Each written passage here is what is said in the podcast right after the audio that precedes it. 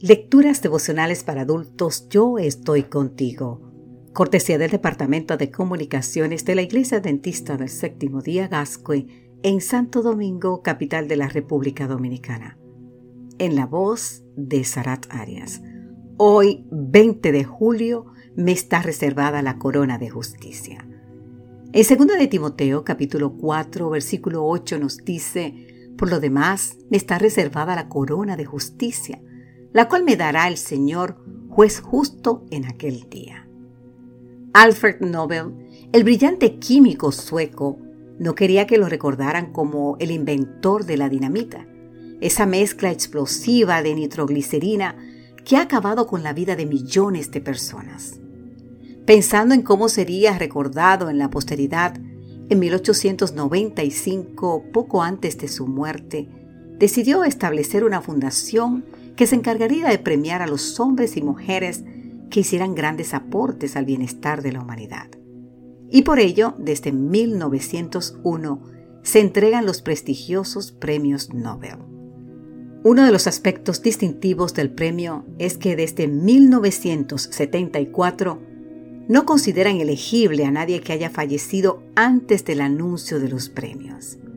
La única manera en la que el premio podría ser dado de forma póstuma es si el galardonado muere entre el momento en que la Academia y el Instituto Karolinska anuncian al ganador, que por lo general ocurre a principios de octubre, y cuando se realiza la ceremonia de entrega del premio el 10 de diciembre. Ese día, el rey de Suecia entrega la medalla, el certificado y un cheque por algo más de un millón de dólares. Nuestro buen Dios ha reservado un asombroso premio para cada uno de nosotros, querido amigo, querida amiga. Y ese premio lo recibirán tanto los que estén vivos cuando Él regrese por segunda vez como los muertos. La Fundación Nobel no puede resucitar a Gandhi para entregarle el bien merecido Nobel de la Paz. Pero nuestro poderoso Dios resucitará a todos los que vayan a recibir el galardón celestial. Así que, sea que vivamos o que muramos, el premio será nuestro. Pablo, consciente de que en breve sería ejecutado, expresó su confianza en el galardón divino cuando escribió en 2 de Timoteo 4:8, Por lo demás me está reservada la corona de justicia, la cual me dará el Señor, juez justo en aquel día, y no solo a mí, sino también a todos los que aman su venida.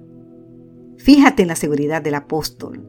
Me está reservada la corona. Así él dice. El vocablo griego apokeimai, traducido así como reservada, se usaba en documentos de la época para aludir a un producto que ya había sido puesto en buen recaudo, que ha sido guardado en la tienda para uno. ¿Sabes qué?